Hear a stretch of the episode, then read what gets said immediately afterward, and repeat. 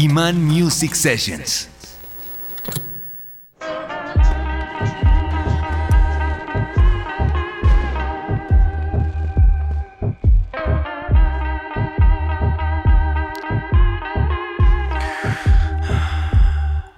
Sacándome los demonios, poco queda.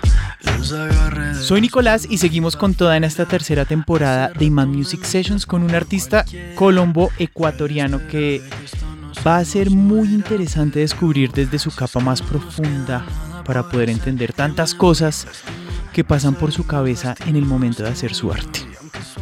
Desde una perspectiva muy personal, admiro mucho sus letras, sus exploraciones musicales, pero sobre todo su forma como argumenta su sonido, su proyecto.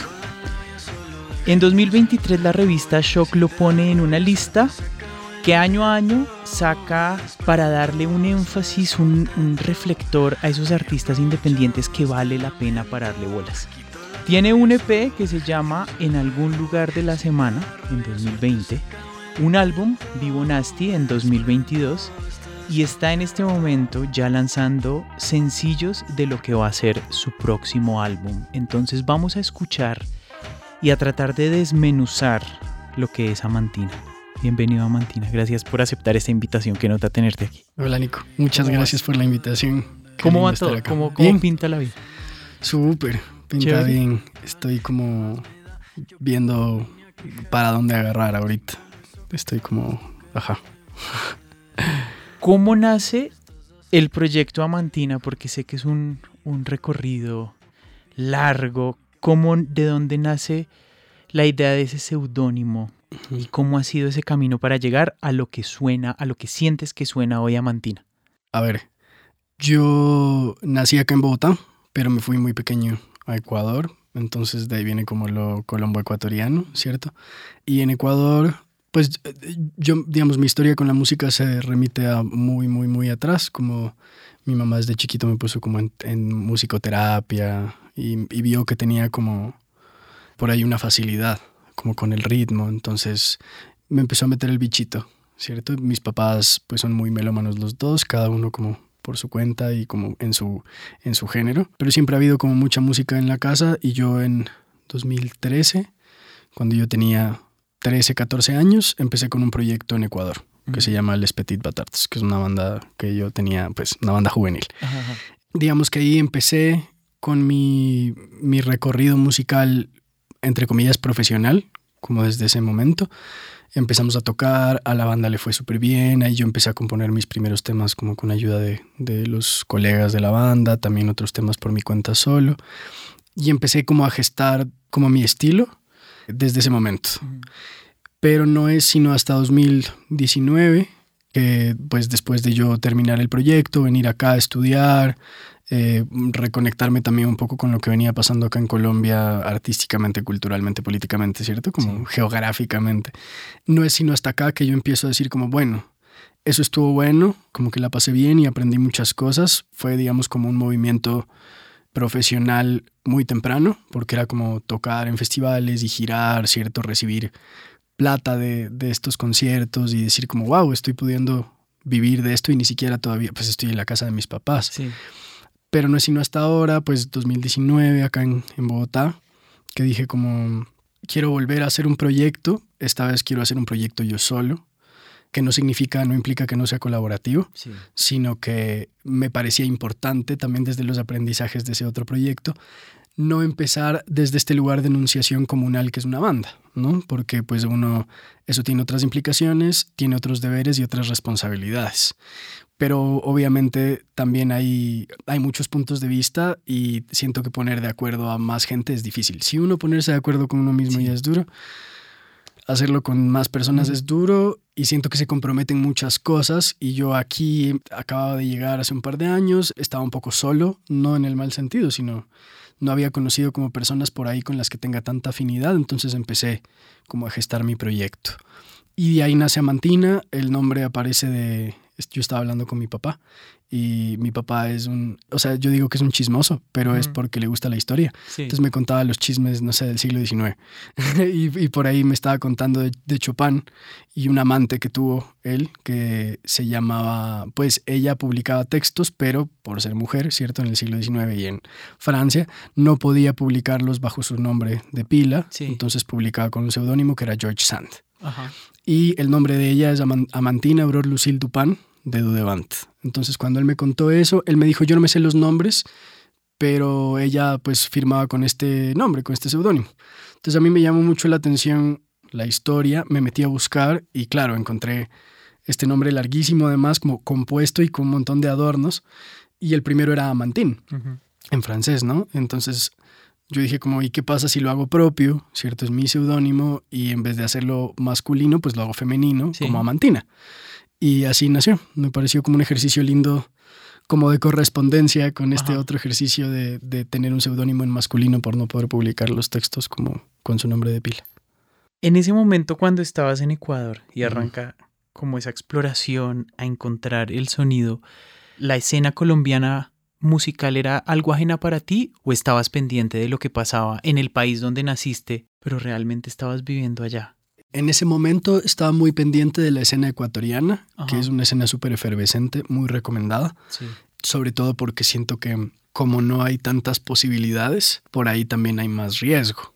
¿Sabes? Como más riesgo artísticamente. Como que la gente se da más el lujo de hacer cosas un poco más interesantes, como menos seguras, porque no hay a dónde apuntarle, ¿no? Entonces no tienen que decir, eh, tenemos que hacer esto así, así, para que esta disquera nos pare bola o para que no, allá es un poco como a la, a la de Dios y en ese sentido creo que eso permite o genera como, como un, una tierra muy fértil para cosas muy interesantes.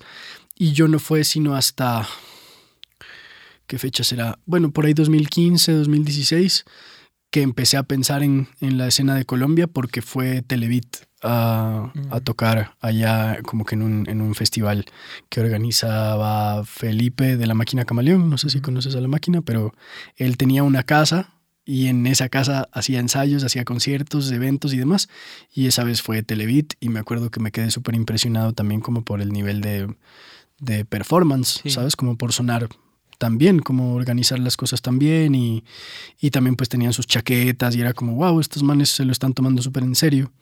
Y me pareció, o sea, como que ahí empecé a pensar en la escena colombiana porque no la había contemplado tanto. Era más bien como los artistas ya grandes, ¿sabes? Como, no sé, por ahí Bomba, pensar en Bomba Estéreo, pensar en Messier Periné, que en ese momento también estaba así súper como en auge.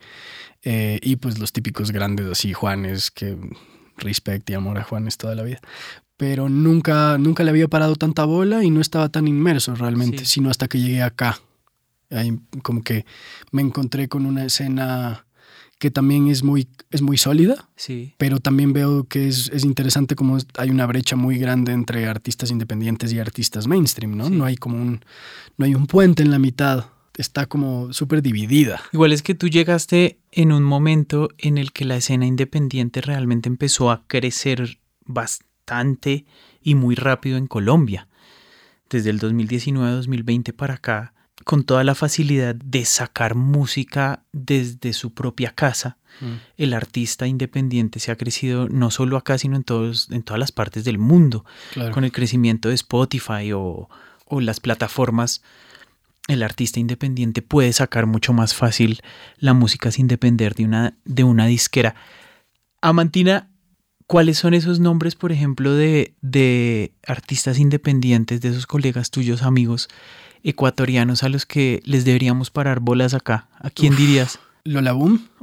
Lola Boom y el, el, proyecto de Pedrito eh, solista que se llama San Pedro Bonfim. Referente desde siempre, colega, amigo, lo conozco pues como desde los 6, 7 años y él ahorita está viviendo acá en Bogotá. Entonces ha sido muy lindo también ver ese recorrido como de amistad y también como de, camaradería que, que, se ha podido como, que, ha sido como implícito en nuestra relación, ¿no? Como él, él, empezó con Lola Boom, yo empecé con esta otra banda, Los Petit, al mismo tiempo. Compartíamos un integrante, hacíamos conciertos juntos, hacíamos giras juntos. Nos conocíamos desde antes, nos hicimos panas más, más cercanos como a medida que ha pasado el tiempo, pero es muy lindo como ver la, el crecimiento del otro, ¿cierto? Y yo lo admiro mucho, me gusta mucho cómo escribe, me gusta mucho cómo compone, me gusta mucho cómo piensa, sus propuestas. Es un gran, gran músico, gran artista y gran amigo, muy recomendado. De Ecuador me gusta La Madre Tirana, es una banda cuencana, que en realidad es más como un proyecto de un, de un pana que se llama José Orellana. Eh, es brutal, a mí me gusta mucho, tiene varios discos ya. Muchas de las cosas también eran como producidas o autoproducidas. Ahorita creo que está trabajando con un productor. Eh, el último disco creo que es con él y suena muy increíble como, y, también siento que es esto como de que hay cosas muy interesantes y que se dan el lujo de decir cosas de una manera muy distinta, ¿sabes? Como que por ahí se notan influencias, pero, pero que tiene como, un, como una esencia muy auténtica, ¿sabes? Como muy genuina, como no tantas ganas de sonar a, a nada. El proyecto de una amiga Roxana que se llama Nika Turbina también, Roxana Itali, que es, son, es un dúo de chicas que hacen como post-punk. Eh, ellas viven en Argentina, pero son ecuatorianas, guayaquileñas en realidad. También es bien interesante. Hay otro que es Perros de Badaboom, creo, pero acaban de sacar el primer tema y me pareció una locura. Siento que hay, hay muchas cosas pasando, hay muchas cosas que venían pasando desde hace rato, pues la máquina también. Siento que Felipe es un man que ha sido muy constante, ¿sabes? Como que viene haciendo música hace mucho tiempo y sigue con su proyecto y sigue sacando música y sigue siendo muy fiel a su apuesta. Sí. Y siento que mm, tiene un, público muy sólido, ¿sabes? Como una fanaticada muy sólida. Entonces, a mí él también me gusta. Él, es un dúo de chicos de Quito. Pues yo tocaba con Martín, él, era baterista en, en, esa banda en Los Petit y esa banda también me parece muy chévere, me parece muy interesante, es como una es un sonido también muy europeo dentro de lo electrónico, como el otro día escuché Polo y Pan y dije como wow, claro, yo no, no, no soy tanto de esa música, entonces cuando los conecté dije como se nota como la correspondencia y eso me parece muy chévere también como ver los referentes que tiene cada uno, como cada uno también está buscando moverse por diferentes aristas, ¿cierto? Como, o, como ramificarse y buscar mercados diferentes. Sí. Eh, Chloe Silva también, guayaquileña.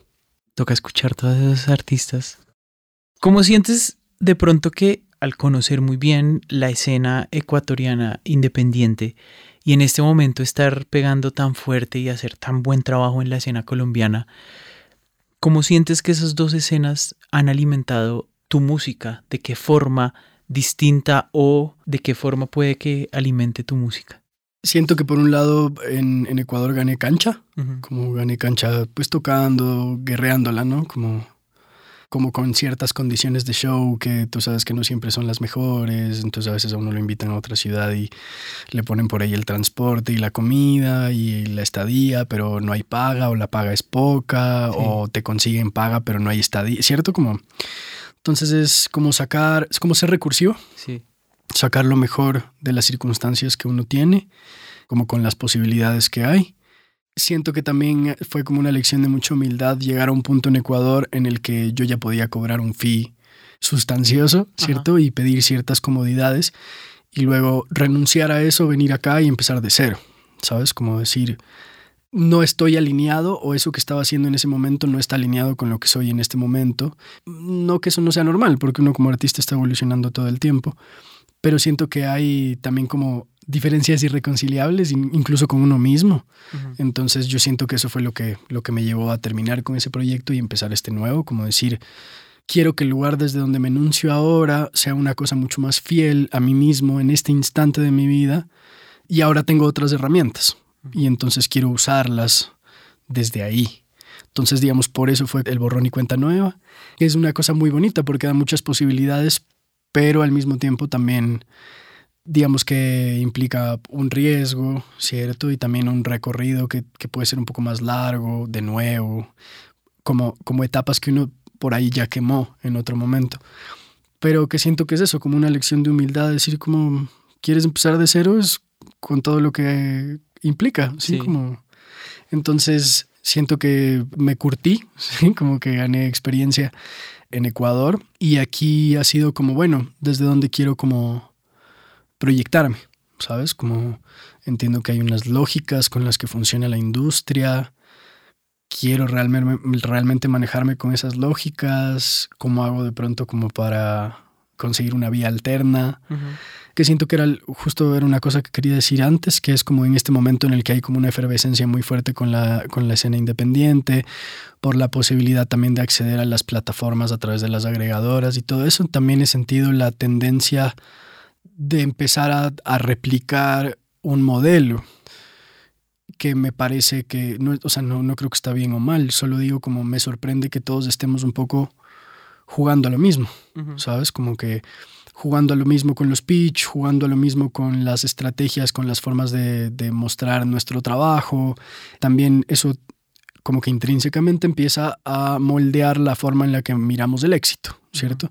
Entonces ahora el éxito, no digo que antes no se, no se miraba con números, que por supuesto siempre ha sido así, pero siento que hace seis años, ¿cierto?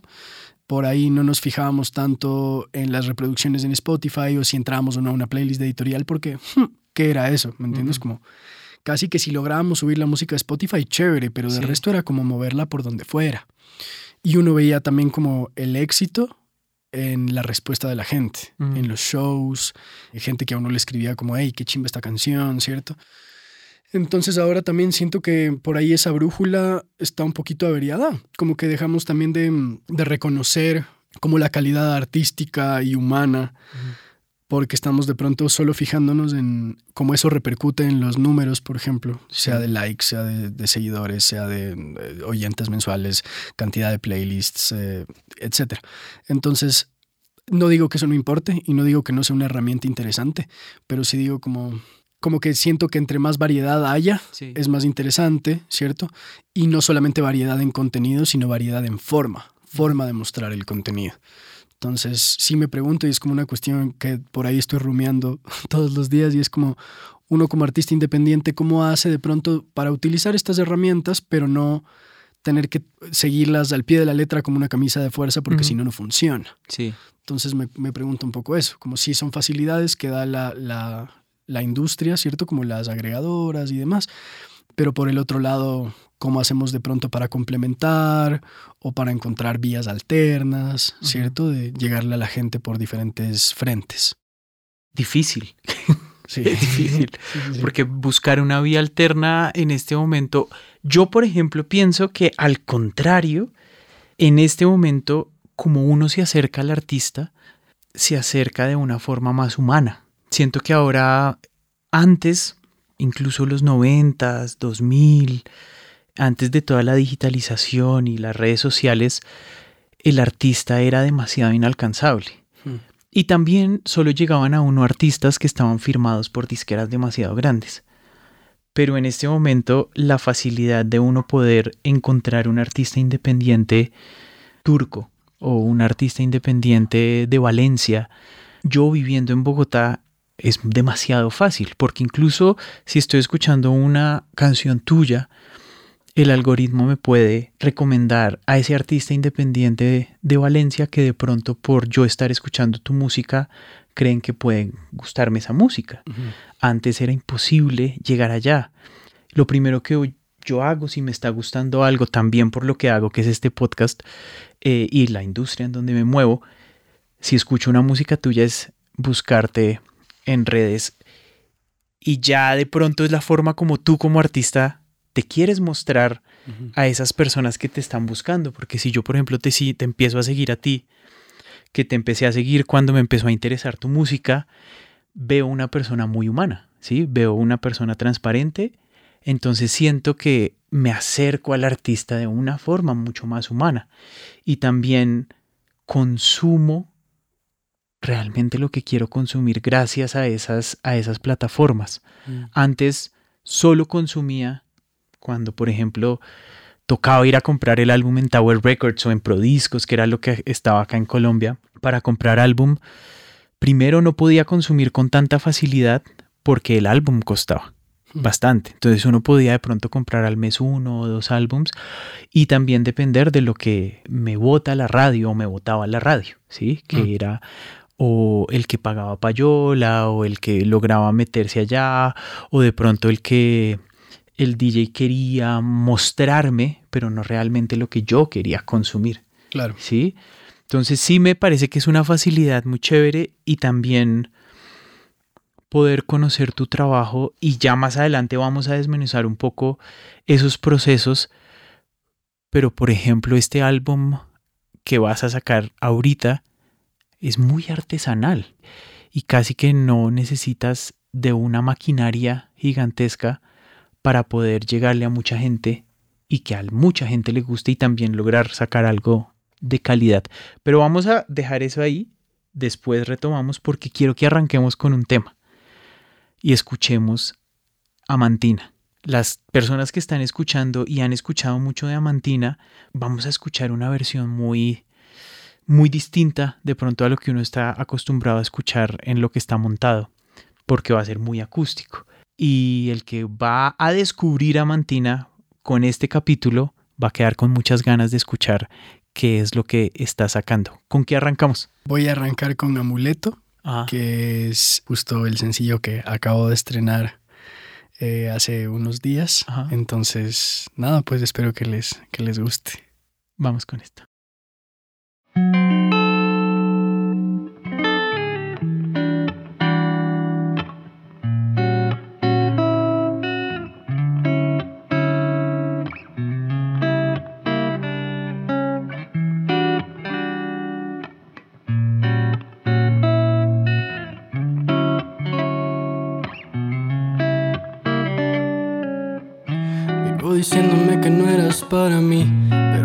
Parte más difícil es creerlo. Prefiero que ya no me vuelvas a escribir que si veo tu mensaje no puedo no responderlo y que me haces falta más pues es poco decir que te escribo y no lo mando tampoco es secreto. Los buenos vientos vienen a soplar aquí en amuleto, siempre tan indiscreto, buscándome la forma de no pensarte de manera obligatoria. Como hago para purificarme en este purgatorio? Si solo repito nuestras pelis en mi memoria y flaca que estrés, ya son tres de tres. La cuarta sería culpa mía sabiendo la historia, pero sigo buscando las excusas necesarias. Pa' que me veas rayado así si una vez sola. Poco se ha visto lo que tú a mí me ocasionas. Que yo lo prendo solo si tú me lo enrolas. Quitármelo terco ni a bala les funciona. Pa' que me veas rayado así si una vez sola. Y poco se ha visto lo que tú a mí me ocasionas. Que yo lo prendo solo si tú me lo enrolas. Quitármelo terco ni a bala les funciona. Pero ahora yo vivo diciéndome que no eras para mí pero la parte más difícil es creerlo. Prefiero que ya no me vuelvas a escribir. Que si veo tu mensaje no puedo no responderlo. Y que me haces falta más, pues es poco decir. Que te escribo y no lo mando tampoco es secreto. Los buenos vientos vienen a soplar aquí. Y a mí me falta un amuleto. Ay. Ah,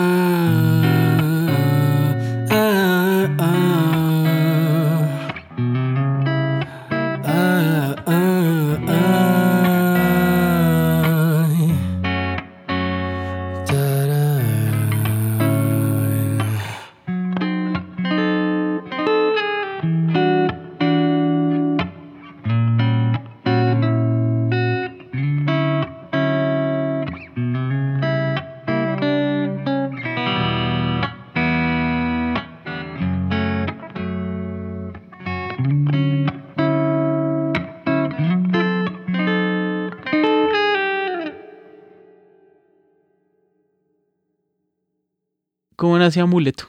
Uf, Después de que ya la escuchamos, ahora, ¿cómo es esa historia de Amuleto? una tusa muy brava. Una tusa. Una tusa muy brava. Todo este disco, en verdad, casi que florece a partir de, De una tusa muy brava. tusa muy brava. Sí. ¿Cuántos temas van a ver en, el, en este álbum? Este álbum tiene 13 canciones. No todas son canciones de desamor, pero sí hay como una vertiente importante, sobre todo como de reflexiones alrededor de, de los procesos relacionales, ¿no? Como el antes, el después, el, el durante, ¿no? Como, y también como a los lugares a los que uno puede acceder a partir de, del amor. Yo siento que solo... Yo hablo mucho del amor Ajá. y me parece re importante porque finalmente, digamos que es, es, es una cosa que me atraviesa directamente a mí en mi día a día y es que eso me ha llevado también como a trabajarme a mí como persona y como mirar mis dinámicas, mis cosas más paila, mis cosas más lindas y en eso también encontrar como un balance y decir como, bueno, sí, esto y esto son parte de esto mismo que soy yo. Digamos los sencillos previos que he sacado, el primero que se llama Sabi, que es como un afrobeat reggaetón, ¿cierto? Habla mucho de eso, como de un encuentro con la soledad, que de golpe es como cuando uno está inmerso en una relación o en un vínculo, por ahí uno no piensa que va a volver a encontrarse en ese estado. es, es, como el recordatorio de que ese estado siempre está ahí y eso no está mal, incluso cuando estamos en pareja o estamos acompañados o algo. Está buenísimo también como recurrir a este estado y a este lugar como de soledad para no permitir que el ruido como que lo opaque o como que se vuelva nebuloso. Y luego viene Caminito de Economía, que lo saqué en diciembre. Es, como un perreo dicembrino que es un poco más como este momento de, de, la tusa en la que uno está como que ya queriendo casi que deshacerse del sentimiento y de lo que a uno le genera y del estado en el que uno está. Y uno es como fastidio, ¿sabes? Como, como sollarse también eso, como vacilarse el, el desamor y amuleto ya es como este lugar de más introspección, que es como frenar todo y decir como, uff, estatus está brava, eh, qué violencia, y decir como, uff, pues digamos la letra empieza diciendo eso, como eh, vivo diciéndome que no eras para mí, pero la parte más difícil es creerlo, como, como uno cuando está entusado y está en este estado de dolor, es difícil recordarse a uno mismo que por ahí la decisión correcta era separarse, pero es difícil creérselo porque uno tiene como este mecanismo, ¿cierto? La condición humana tiene este mecanismo que es cuando uno rompe con algo, con un hábito, uno tiende a romantizarlo y entonces miras hacia atrás y te acuerdas solo de lo bueno, sea lo que sea. Entonces, no sé, si uno deja de fumar, si uno deja de tomar, si uno deja de estar con una persona, por ahí uno cuando se acuerda, se acuerda de todo lo bueno o todas las sensaciones agradables que esto le generaba, pero no de lo que lo llevó a tomar esa decisión. Entonces siento que esta canción es un poco eso, como reflexionar alrededor de eso y de todas esas cosas que me generan como ese desprendimiento, el dolor, el recuerdo, las cosas que me enganchan o que me, que me anclan a esa persona, las cosas que compartimos, ¿cierto? Como es medio así. Todas estas, ahora esta es la tercera de este nuevo álbum, aunque tiene mucho que ver, pero sí se aleja un poco del sonido del primer álbum o, o del EP, aunque tiene mucha relación pero empiezas a meterte con, con lo que tú llamas el post-perreo. Brillante, brillante el post-perreo. ¿De dónde sale esa curiosidad y esas ganas de explorar este género? Que antes de prender micrófonos hablábamos un poquito que entre los músicos o entre, entre la industria muchas veces está algo satanizado, muchas veces por un esnovismo, muchas veces por simplemente hay mucho, hay mucho músico que realmente es un amante del reggaetón enclosetado. Sí. Muchas veces. Sí fui. sí fui. Y le da pena decir que el reggaetón es una chimba. Y como todas las músicas o como todo el arte, hay cosas que están muy bien hechas y hay mm. cosas que están muy mal hechas.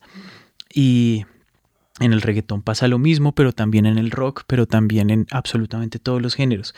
Pero después de venir de esa escena y de haber hecho todo lo que habías hecho, cada canción realmente o cada cosa que sacas es como un nuevo universo, pero siempre con un hilo conductor muy, muy que uno siente la voz o la identidad de Amantina en cada cosa que sacas, pero ¿de dónde sale esa curiosidad de meterte a explorar el reggaetón y crear el post-perreo de Amantina?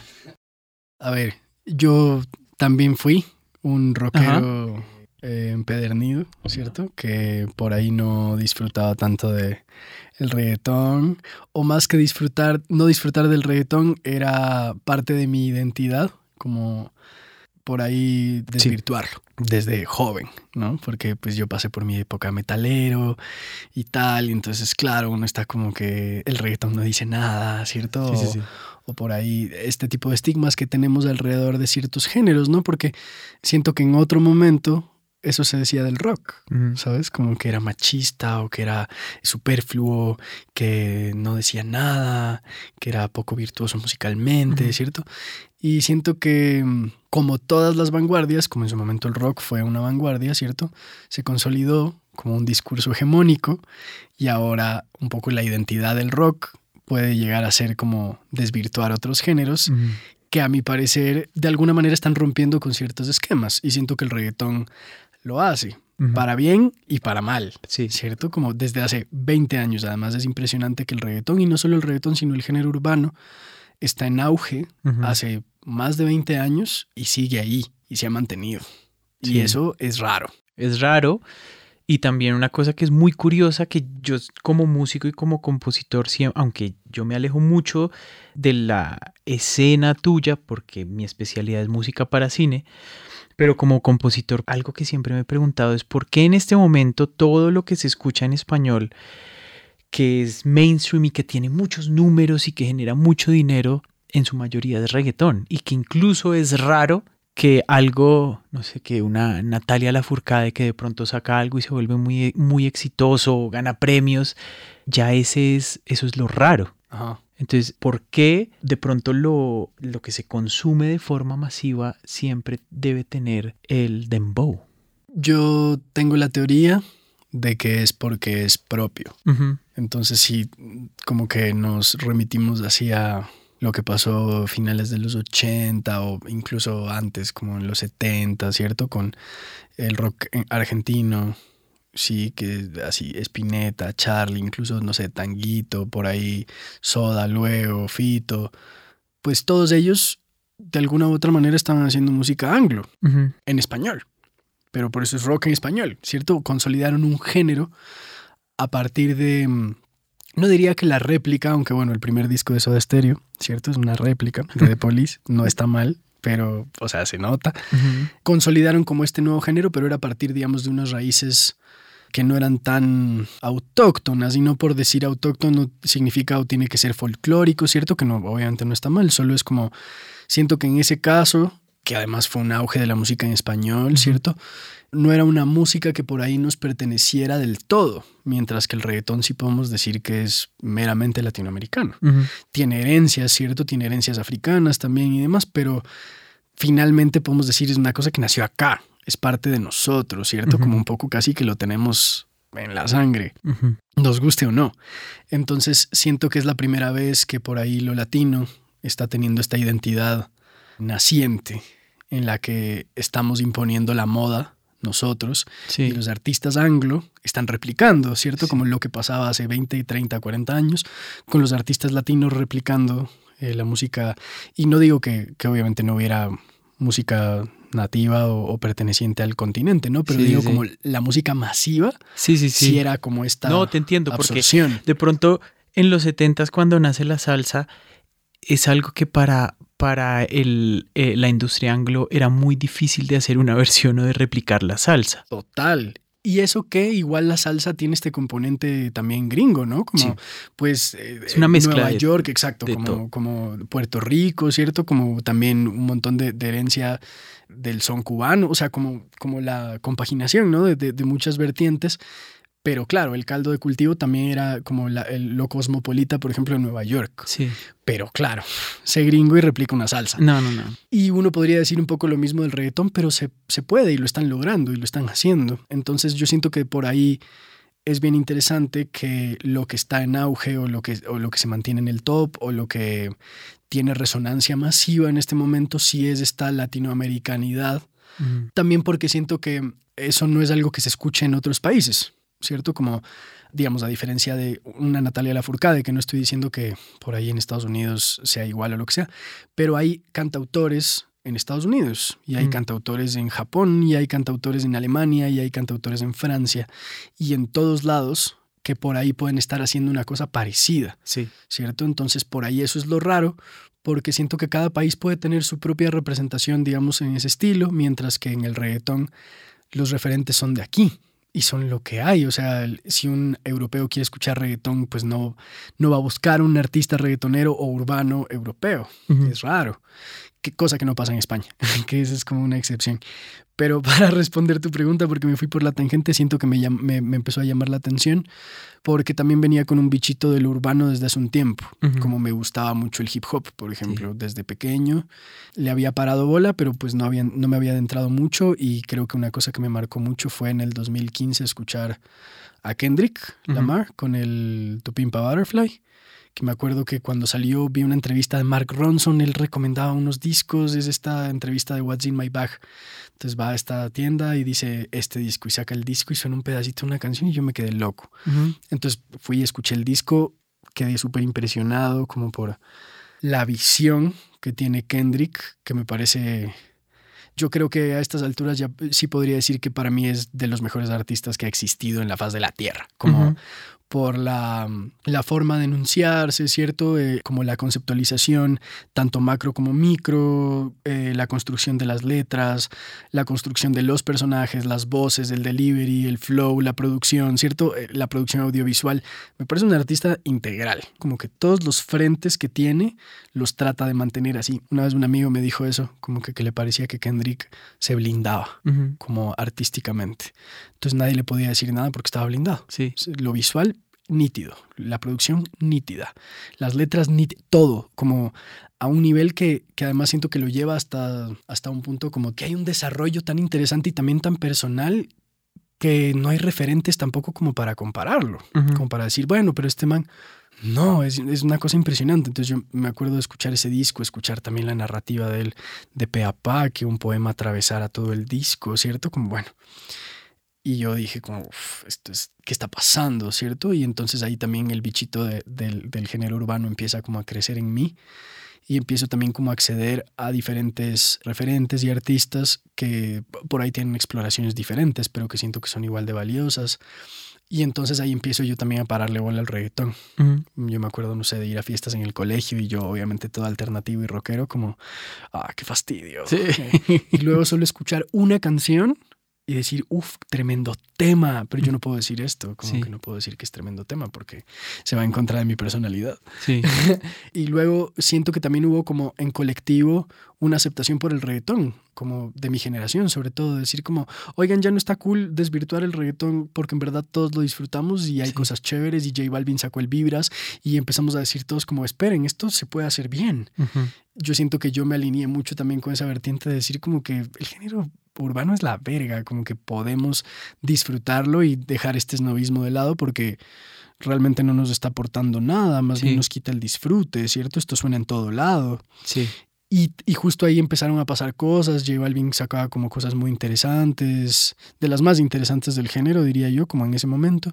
Aparece Bad Bunny también, ¿cierto? Y entonces yo empiezo a ver que, no sé, que hay como voces distintas, que hay formas de decir las cosas también diferentes, que por ahí se puede jugar con lo mainstream y también con lo underground o lo, por ahí lo alternativo. Entonces ahí yo empiezo a decir como, esta forma me llama mucho la atención, como que se alinea más con esto que soy ahora. Sí.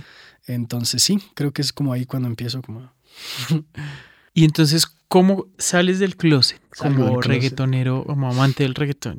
Que está muy bien, pero siento que lo apropias a tu estilo. ¿Cómo abordas ese, listo, este álbum va a ser urbano, vamos a, a probar a este género, pero ¿cómo lo hago mío? Mm, estudiando. Yo siento que para mí, hablando justo con Pedro, con San Pedro, hablábamos mucho de eso, como que hicimos las paces con con ser un par de ñoños, marica, y como, como que nuestro estilo de vida es estudiar. Sí. Y no significa ir y tomar nota, ¿cierto? En un colegio, en una universidad, sino estudiar lo que nos llama la atención, como agarrar un disco y diseminarlo y decir, marica, estos más que están haciendo acá. Y estas letras, cómo las construyen. Y esta persona, sí, como, y estudiar y empezar como a desentrañar, sí, como desmenuzar. Y como yo siento que escuchar una canción viendo la letra ya es estudiar, ¿sabes? Como leerla y decir, uff, qué visaje cómo están construyendo esto, ¿cierto? Como, no sé, ver videos en YouTube de análisis de letras por ahí también, o, ver estos videos de Genius, o leer en Genius que hay como gente que puede poner como la, lo, que, lo que leen de la letra o interpretaciones. También siento que por ahí leer también sirve mucho, ver películas o lo que sea, pero siento que a mí lo que me ha servido para esto es estudiar y siento que ha sido también un estudio súper largo, porque yo vengo con esta idea desde hace rato, pero este otro disco, Vivo Nasty, eh, que salió en el 2022 y el EP que, que, saqué en 2020, que realmente salió sobre todo por la pandemia. Era una cosa que me debía, como una deuda a mí mismo de, de, un disco un poco más rockero, con un poco más de estas influencias, y eso que siento que, que ya ahí empiezan a notarse estos tintes de, del género urbano, como la construcción de las letras o los, o los flows también, como el rap sing. Ahí es cuando yo empiezo como a coquetear con esa idea.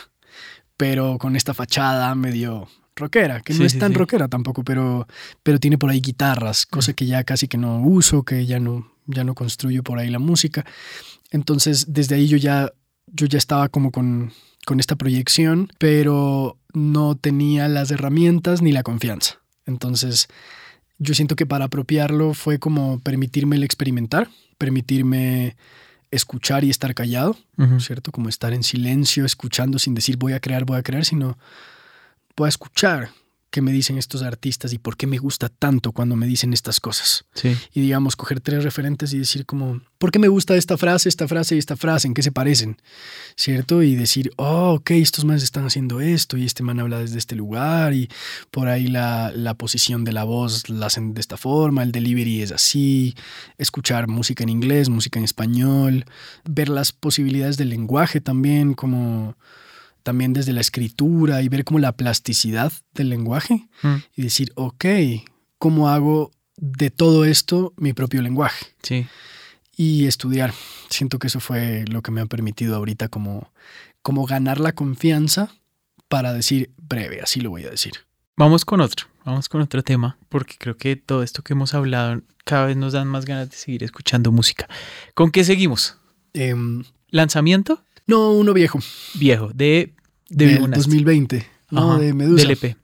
del EP, que es una canción que me gusta mucho, que creo que a la gente también le gusta mucho y que me gusta hacer estas versiones como más íntimas y con un formato más reducido. Y es una canción en la que finalmente creo que es una de mis primeras experimentaciones con esto que te cuento del rap sing, del, de la forma más urbana de contar las historias y las sensaciones. ¿Con qué vamos? Medusa. Medusa. Quede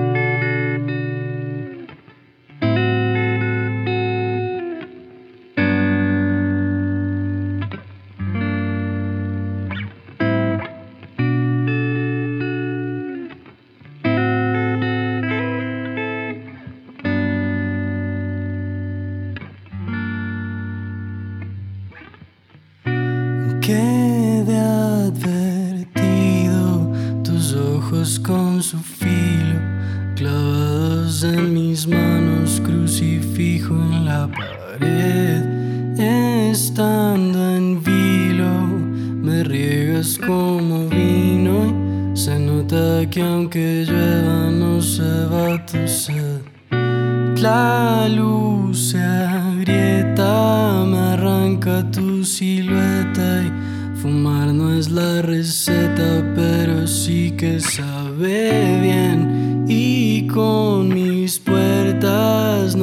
que solo entra, que ya eres Dios, no aprietes al ahorcar y Medusa te miro a los ojos. Los míos semáforo en rojo. Lo que yo quiero no lo escojo. Tú me aniquilas, me recojo. Un trago y me tragas, qué bendición. Palmas abrazadas en oración.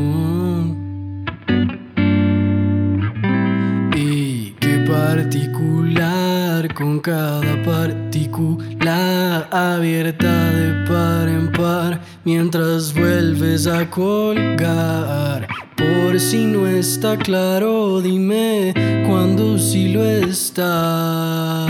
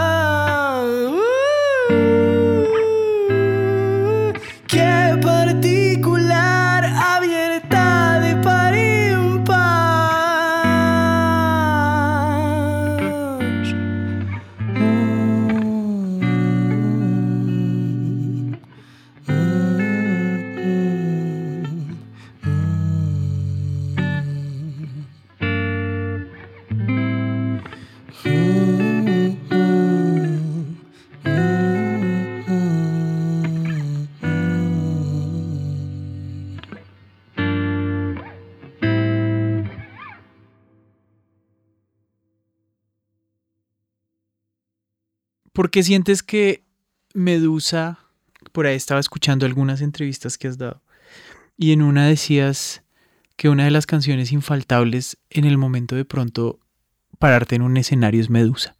porque sientes que es infaltable para ti o para darle a tu público Medusa? Yo siento que por lo que me genera a mí y por lo que le genera a la gente, que eso indudablemente me genera a mí cosas. Y es que siento que es una de las canciones más escuchadas, también la- de las canciones como, más que por ser la que tenga más números, es porque siento que es con la que la gente más se ha podido relacionar. Sí. Creo que también es- fue como un momento de mucha vulnerabilidad para mí. Tiene un voice note al final de la canción que es como una exnovia mía que se llama Carla, shout out para, para ella.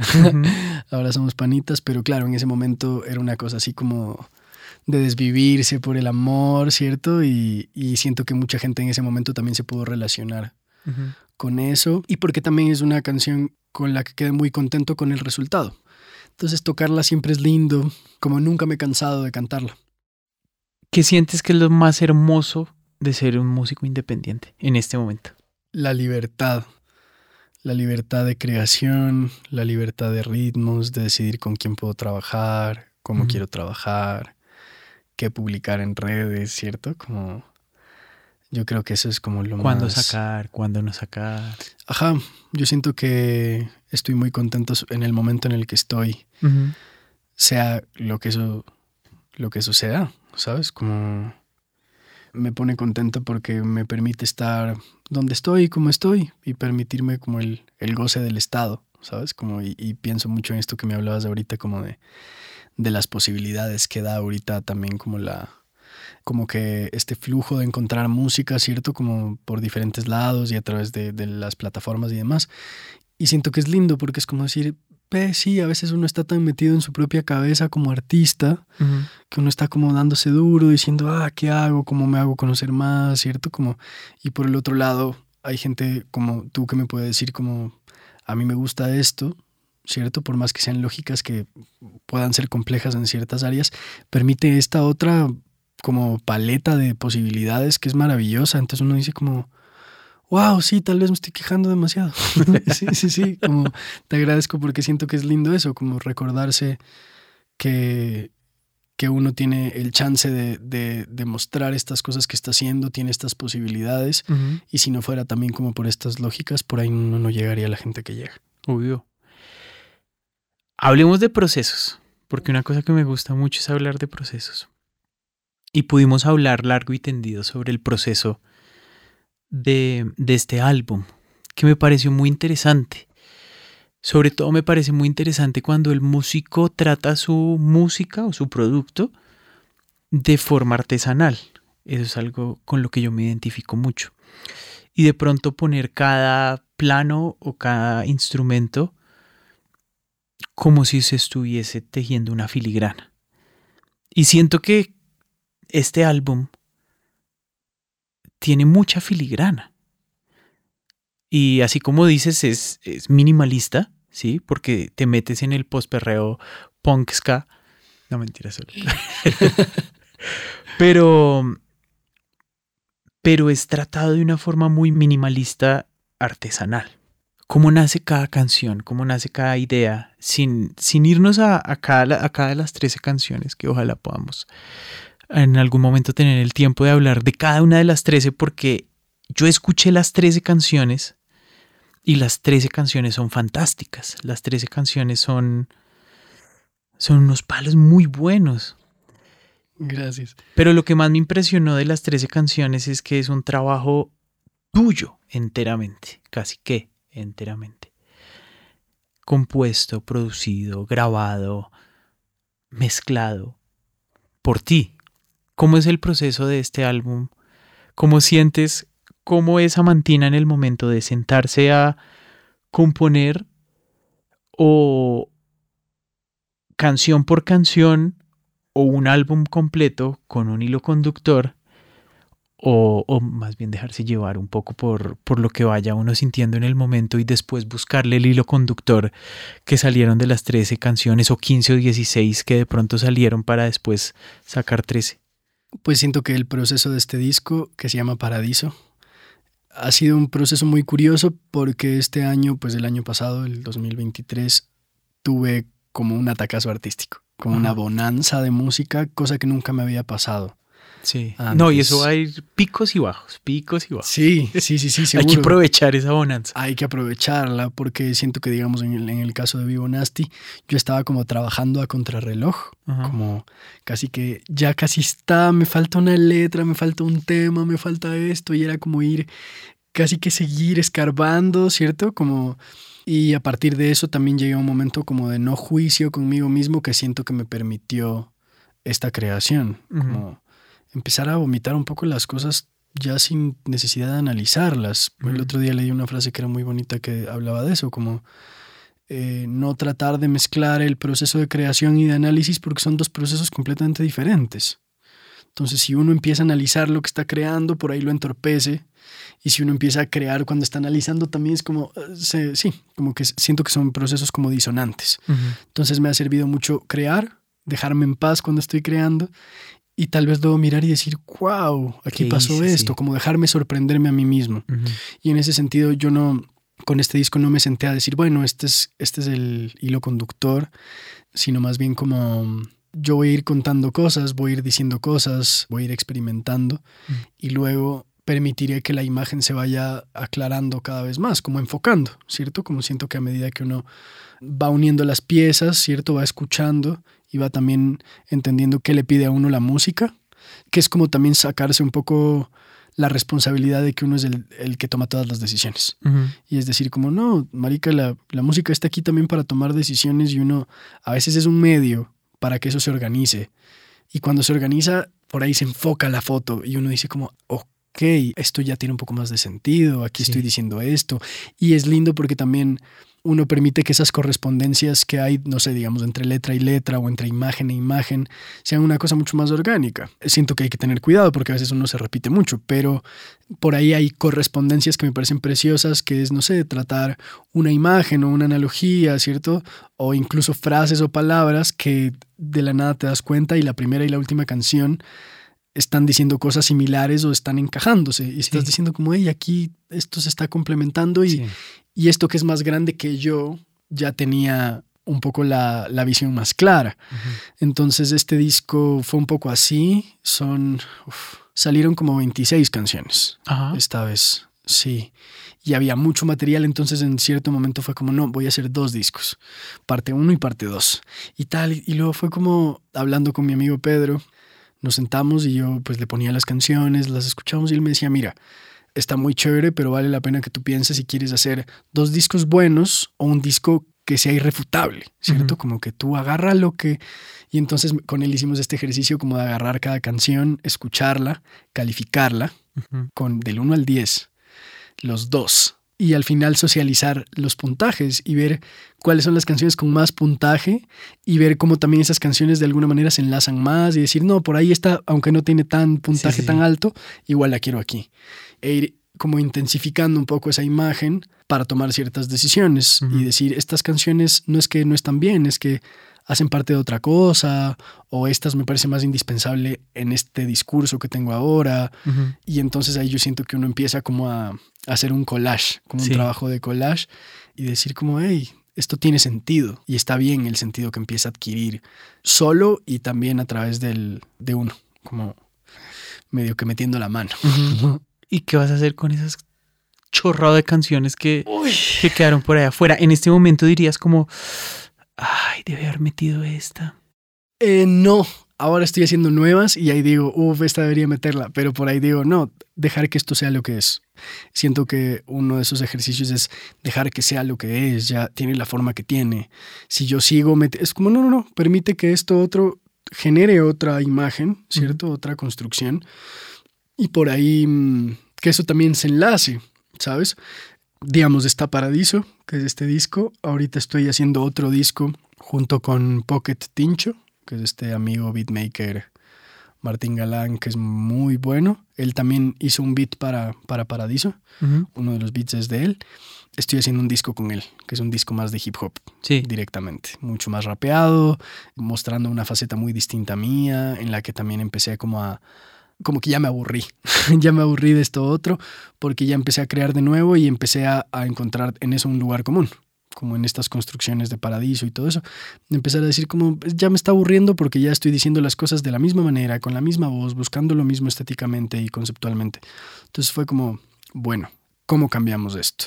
Entonces este espacio con ha sido también como por un lado soltar la producción, ¿cierto? Como por ahí a veces hacemos cosas juntos, pero muchas veces también son beats que me muestra él y yo sentarme a escribir y decir como, bueno, ¿qué me suscita esto? ¿Qué quiero decir a través? Y, y cómo cambio la voz. Entonces ya no quiero sonar así, sino voy a empezar a sonar así y empezar a jugar con otros personajes que por ahí me permitan decir cosas que no me atrevo a decir con la voz con la que normalmente canto.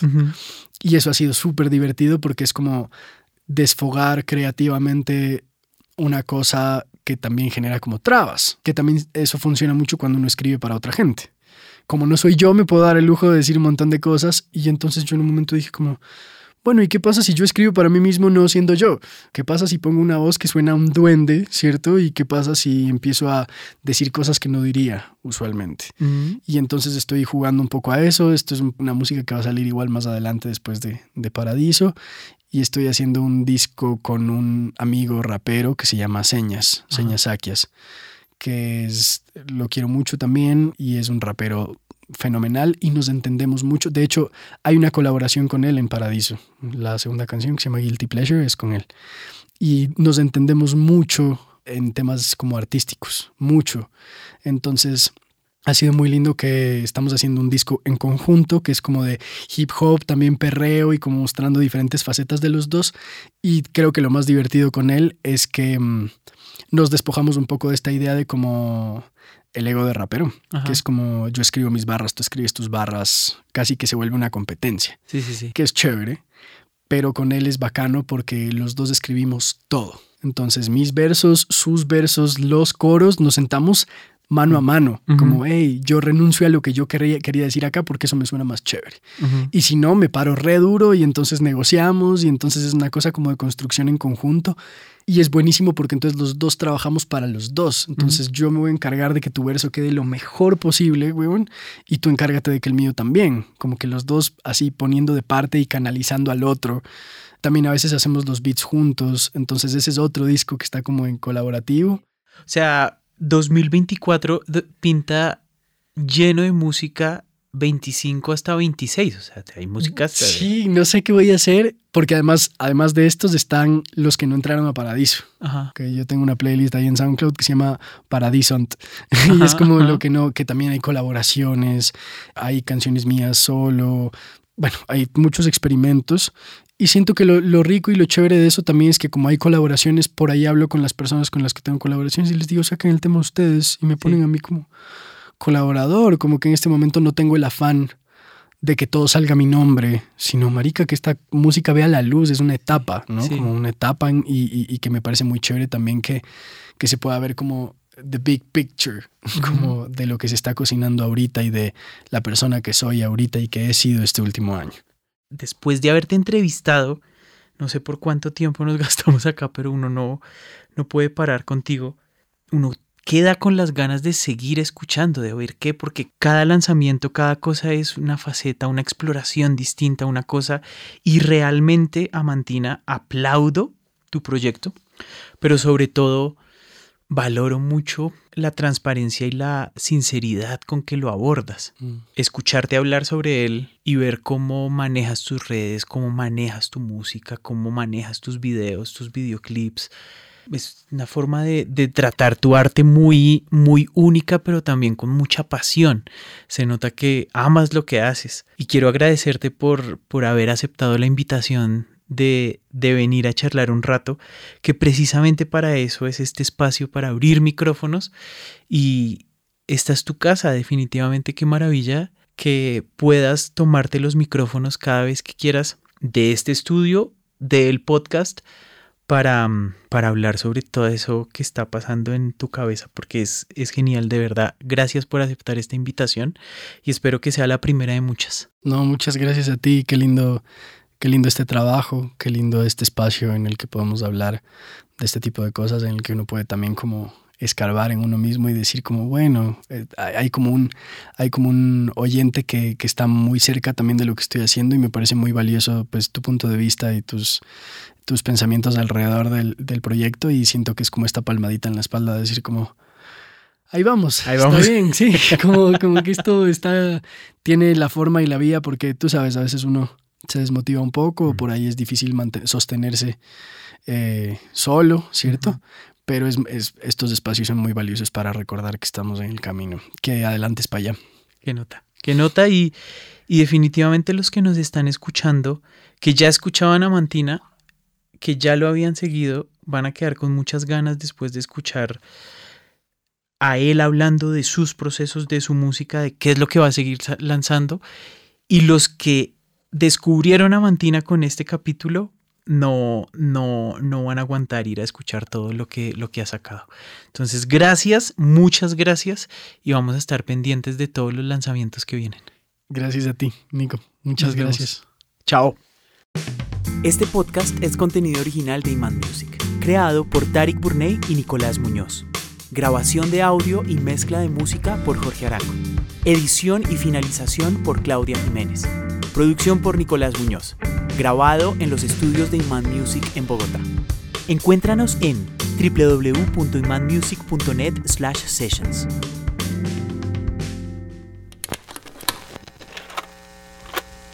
Iman Music Sessions.